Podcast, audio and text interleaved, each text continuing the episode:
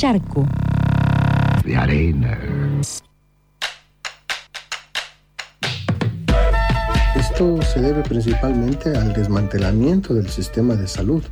Eh, año tras año se ha venido eh, mermando de alguna manera el presupuesto que, que, normalmente se asigna y que cada vez debería ser un, un, un, rango mayor al precio, al PIB, al Producto Interno Bruto, ha sido mermado cada vez más eh, este presupuesto y se ha dado demasiada importancia. Eh, en el caso de la crisis ha dado demasiada importancia al tema de los hospitales y se ha, y se ha hecho de menos el tema de la salud comunitaria, la, salud preventiva. ¿no? tomemos en cuenta también que este gobierno ha priorizado el pago de la deuda externa a, eh, detrimento justamente de las personas más vulnerables, de la, en este caso del sistema de salud, que podría proteger a estas personas, ¿no? ayudar a, a mermar esta situación caótica. Entonces, eh, tenemos ahí una política eh, vinculada al empresarial, a, los, a los empresarios que no quieren perder, eh, que ven en estas cuarentenas, en esta cuarentena, en este encierro, en este confinamiento, ven una puerta para, para que sus pérdidas capitales se vean mermadas a través de, de, la, de la falta de productividad. A quien escuchamos es Santiago Cadena, es editor del portal Ecuador, Today. Em, es parte este fragmento de un informe que está en la tribu Noticias que salió al aire en Eso que falta y le vamos a dar esto es la apertura para hablar un poco de este Latinoamérica. Recién hablábamos con Carlita de esto de las fronteras, de la situación de la migrantada y le damos la bienvenida ahora a Maru Walduter, otra compañera tribal para hablar un poco de esta América Grande, de esta Vía Yala, de cómo se encuentra atravesando esto del coronavirus. Buen día, Maru. Hola Pauli, buen día, buen día a todo Charco de Arena, así haciendo la guardia tribal en estos tiempos pandémicos. Sí, sí, sí, te extrañamos mucho acá, pero bueno, estás trabajando un montón desde tu casa. Y yo extraño mucho allá también. Contame, bueno, abríamos ahí un poco con este último informe que armaron sobre Ecuador. Sí, exactamente. Pau, ese es el último informe que se editó la semana pasada en colaboración, como mencionabas recién, con eh, Ecuador Today, con el compañero Santiago Cadena, que es el editor del portal, y también con Wambra, otro portal digital de noticias de, Ecuador también, que colaboraron justamente para poder armar el enlace y prestar testimonios, además también para, para poder armar como un mapa de situación, ¿no? Porque... Eh, a veces nos quedamos mirando solamente la manera en la que vertiginosamente van ascendiendo los números en Europa, en América Latina, en distintos países y parece que de repente solo, por lo menos al solo prender la televisión, eh, pareciera que se hablara solamente de una cuestión de rankings y de y de imágenes eh, sensacionalistas que van dando vueltas. Hay cosas muy serias que están sucediendo. Ecuador está lamentablemente en lo que podríamos pensar como los tres principales países de América Latina que están atravesando esta pandemia con consecuencias gravísimas con relación a imágenes que también hemos visto que han tenido que ver con los muertos y las muertas allí en las calles de Guayaquil. Estamos hablando de la segunda ciudad, casi, digamos, ahí muy cerquita también de, de Quito, estamos hablando de una ciudad que tiene puerto, que tiene un aeropuerto internacional, que tiene una gran conexión con el resto del país y también con el exterior, con lo cual hay una clave que, es muy importante para tener en cuenta allí porque es una ciudad con muchísima cantidad de, población y una, una, sociedad muy, muy desigual también, con unas diferencias notables en lo que tiene que ver con la clase que concentra el mayor poder adquisitivo y quienes obviamente pagan los costos de esta pandemia que vamos a ir viendo en distintos países de América Latina se, tiene que ver con la clase con la clase trabajadora. Esto que mencionaba Santiago tiene que ver con la manera en la que eh, colapsó el servicio de salud en, en, Ecuador y particularmente en Guayaquil y también colapsó el servicio funerario frente a una desinformación importante, algunas medidas tardías este, que ha tomado el gobierno y a un desfinanciamiento también del sistema de salud que viene en ascenso en distintos países de, nuestra región. no Podemos mencionar casos como Colombia, como Chile, como mismo Brasil también. Hay algo que se pone en evidencia que tiene que ver con esos servicios de salud, con esta ausencia de médicos, incluso en Guayaquil, para poder firmar certificados de defunción que lo que permitan sea, digamos, una gestión un poco más humana, si podemos todavía hablar de humanidad con relación a lo que está sucediendo allí en, en Guayaquil particularmente. Hay una, una clave interesante que, si bien no fue abordada en el informe, es interesante ponerlo sobre relieve también, ya que venían hablando eh, con Carla acerca de las, de las temáticas y de las problemáticas que tienen que ver con las migraciones, y es que Ecuador tiene una gran eh, población históricamente de migración ecuatoriana en España. De hecho, la famosa paciente cero, el primer caso detectado en, en, Ecuador, es una persona que migró en algún momento a España para poder intentar tener condiciones de vida mejores que las que estaba en ese momento teniendo en su país. Y en ese sentido hace muchísimo tiempo que, que bueno que vivía allá y producto de estos viajes de volver a visitar a la familia de aprovechar esos, esas temporadas de vacaciones de tratar de, de sortear un poco las condiciones climáticas europeas es que o de, probablemente se haya contagiado justamente de este, de este virus allá y haya llegado también, eh, digamos, a, a la ciudad de, de, Guayaquil. Con lo cual, digamos, frente a las tardías condiciones, eh, digamos, de salud, de medidas de salubridad que haya podido llegar a generar el Estado, hay cosas que también se fueron expandiendo eh, y que han tenido también que ver con las clases altas, por ejemplo, que también tienen esa, digamos, esa particularidad de, de poder desobedecer algunas cuestiones y realizar grandes festejos y sin mm. cuidar cuestiones que tienen que ver con las posibilidades de contagio o no contagio. Cuando decimos esto,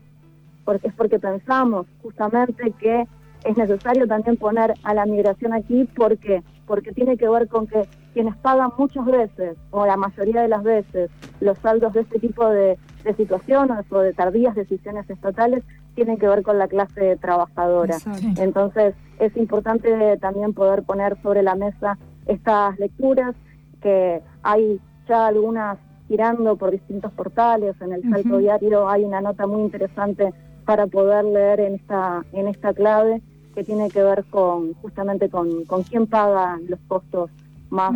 dolorosos de estas pandemias. Sí, eh,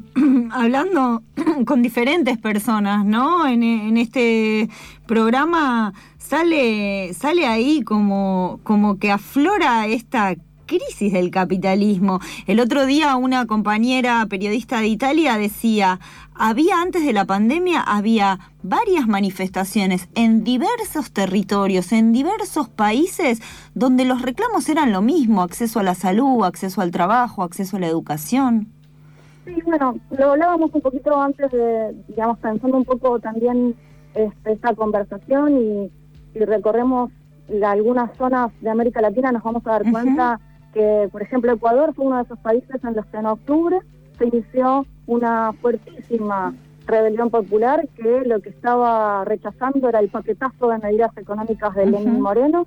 que justamente eh, tienen que ver con casi una tríada, ¿no? Estábamos hablando de reformas laborales, previsionales y este, también tributarias, además de impuestos y, y distintas medidas que tienen que ver justamente con ajuste y con represión también, porque recordemos que hubo una feroz represión hacia octubre que terminó con un, con un estado de sitio y un toque de queda y que el pueblo se, se, puso de pie frente a esa situación. Luego también tenemos que obviamente pasar por el octubre chileno, que cumplió más de cinco meses justamente de rebelión y hasta hace unos días nada más el presidente Sebastián Piñera en plena, digamos, región metropolitana donde hay una cuarentena total, eh, decidió salir de paseo y tomarse una foto en la Plaza de la Dignidad, ¿no? En un acto provocativo, verdaderamente bastante, bastante perverso, si, se quiere, en una plaza completamente vacía que obviamente no le pertenece porque es la Plaza de la Dignidad y solamente estando solo y sentado sobre una piedra que al lado dice fuera Piñera podría sacarse, sacarse esa foto, mientras mm. justamente la gente en, en, Chile lo que demanda es una cuarentena con dignidad. Porque lo primero que, que estipuló el Estado allí en Chile ha tenido que ver con toques de queda, con estado de excepción, con un toque de queda que comienza a partir de la noche y se levanta al comienzo de la mañana, donde si bien se implementaron estas medidas, lo que no deja de suceder es que la gente necesita salir a la calle para poder laburar. Entonces te encontrás con eh, estaciones de metro que están repletas, con mm. colectivos eh, que también están repletos de gente, que van a empresas que no saben si llegan a la puerta y los deciden, porque por mm. ejemplo hasta hace muy poquito nada más, una famosa cadena de café estadounidense decidió el 90% de sus empleados en. Chile. Con lo cual, digamos, más allá de las medidas que a veces disponga el Estado de ciertas medidas de protección a la fuente laboral, sabemos que las grandes empresas suelen tener estrategias de desobediencia frente, frente a estas situaciones. Y en Chile la situación también es particular porque las cuarentenas se van armando de manera sectorializada. Decíamos recién la región metropolitana, también hace, digamos, muy poquito, porque además todo esto, digamos, es información que se va actualizando a medida que van corriendo los días, pero hasta hace un ratito, por ejemplo, veía que el alcalde de Valparaíso, Jorge Sharp, estaba pidiendo que se determine una cuarentena total y que se mm. cierre todo el acceso a la zona de Valparaíso porque justamente lo que viene es la Semana Santa, el fin de semana.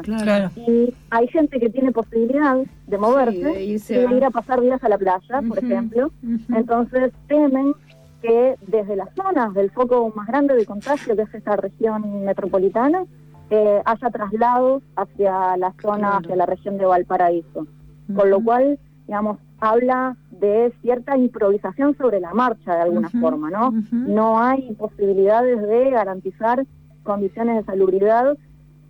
digamos, de manera masiva y digna para, para la población, porque la gente o bien tiene miedo de perder el empleo, o bien si no sale a la calle para hacer su mango diario, puede que esa, que esa noche no lleve un plato de comida. Esto también sucede en, en,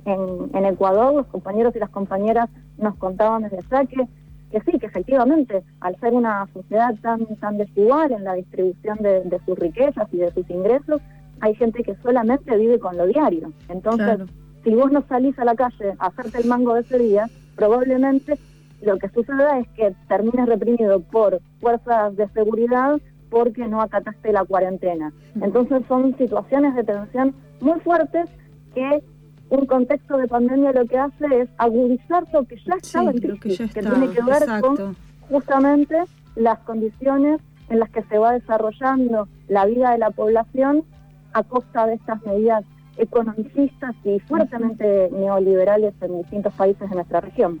Exacto. Sí, hace un ratito también hablábamos del estigma que esto genera, más cuando hay desigualdades eh, tan marcadas en las sociedades que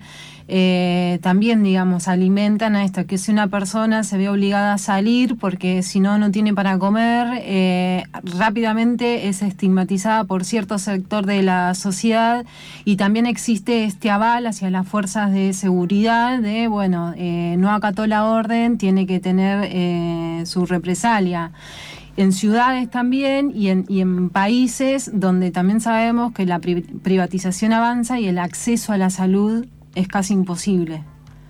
El sistema de salud es prácticamente, digamos, eh, una muestra cabal de, de, colapso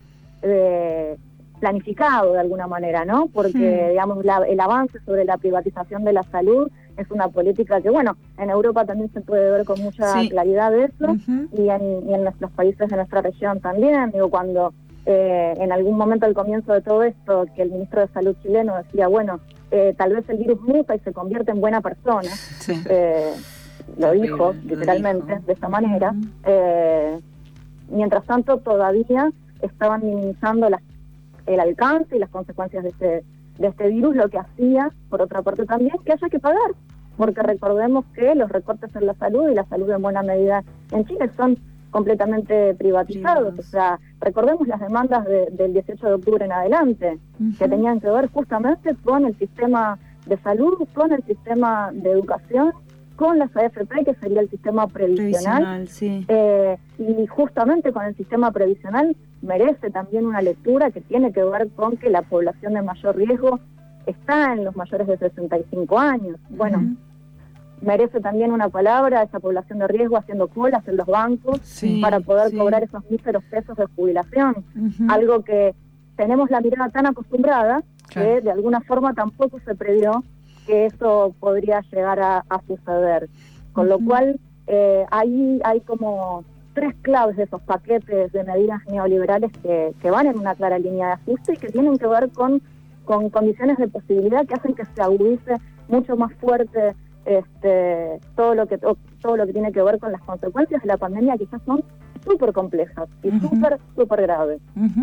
Maru, y en este recorrido, en este meterte en las informaciones de distintos países de Latinoamérica, eh, ¿también funcionan estas redes humanas para contener o para sacar otras posibilidades frente a la pandemia?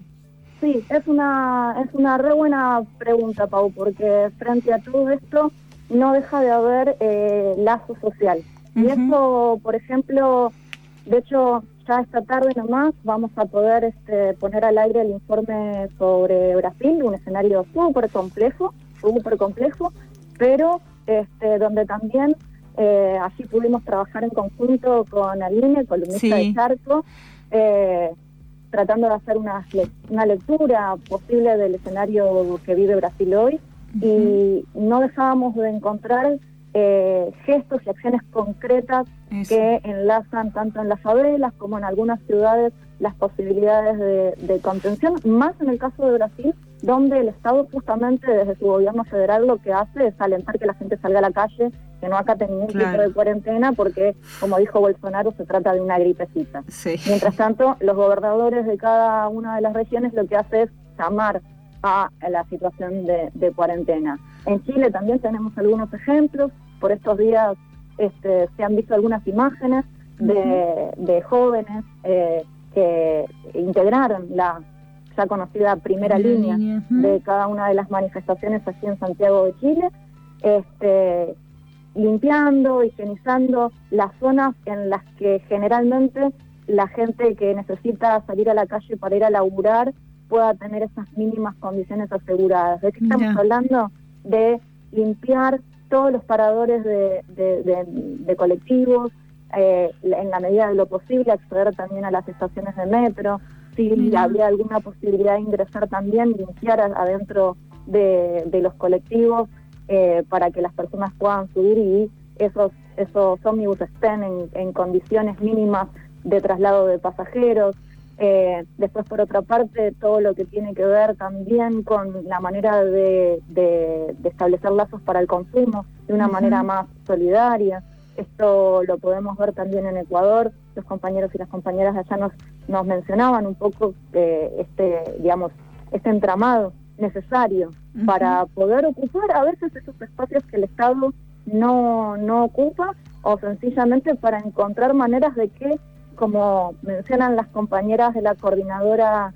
eh, feminista 8M de, Chile, la cuarentena se pueda cumplir de una manera digna. Es decir, que vos la puedas hacer como una medida de resguardo de tu salud y de la de los demás y al mismo tiempo no estés pendiente de si te despiden o no te despiden del trabajo, de si vas a poder pagar los impuestos, de si vas a poder pagar el alquiler, de si vas a poder seguir, digamos, con aquellas cosas por lo menos mínimas de base que tienen que ver con la posibilidad de garantizar tu subsistencia. Sí. Sí, sí, totalmente. Maru, te queremos agradecer este, esta conversación y estas reflexiones sobre esta América grande, que esto, como, como bien contás, hay muchas cosas similares y, bueno, y, y, bueno, y vamos a seguir informando y entonces decimos que en breve ya va a estar el informe de Brasil, ¿no? Eh, exactamente, sí, esta tarde eh, se pondrá al aire y los compañeros y las compañeras de eso que falta este, van, a, van a darle lugarcito a este, a este informe relacionado con Brasil que, bueno, se trabajó en colaboración también.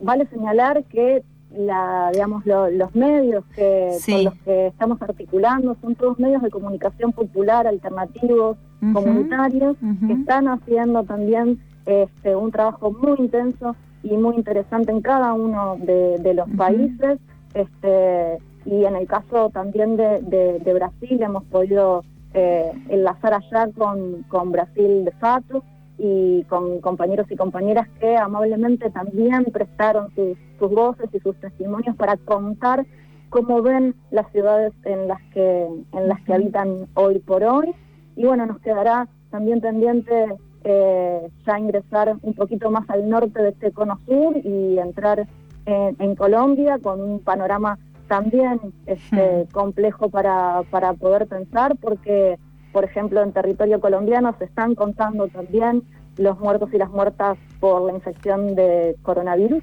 pero tenemos que decir que eh, la matanza de líderes y, lideresas sociales en Colombia no cesa más allá de la pandemia, digamos, a pesar de la pandemia. Con lo cual también es importante poder poner un ojo en, digamos, en esas muertes que tal vez no se contabilizan de la misma manera y que siguen sucediendo y año tras año van ascendiendo en sus cifras.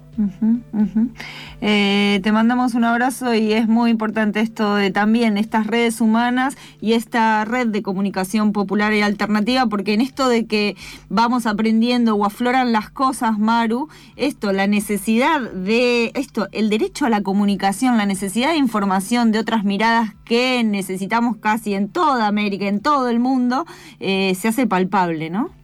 Sí, absolutamente. Y de hecho, eh, no quisiera robarte más tiempo, pero sí me parece muy importante poder señalar que en estos días en los que todo el mundo está corriendo con si en Brasil hay golpe de Estado, no hay golpe de Estado, este, y estas informaciones que van y vienen en los medios hegemónicos de comunicación, bueno, eh, hemos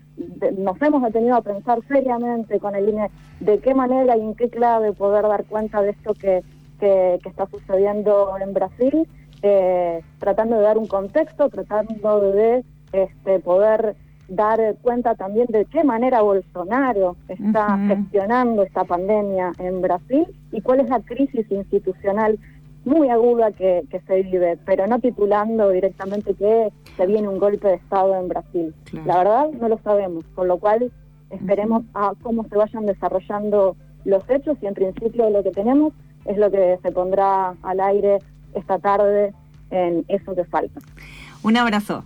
Abrazo grande para allá. Era Maru Walduter con un panorama de todo Latinoamérica y de las diversas problemáticas que eso, afloran con esto del coronavirus y la importancia de las redes ¿no? sociales, humanas. La importancia de las redes sociales, y lo marcaste vos y lo planteaba Aline el otro día, el derecho a la comunicación justamente para poder estar informados y poder seguir avanzando en esto eh, y no quedar paralizados. Charco.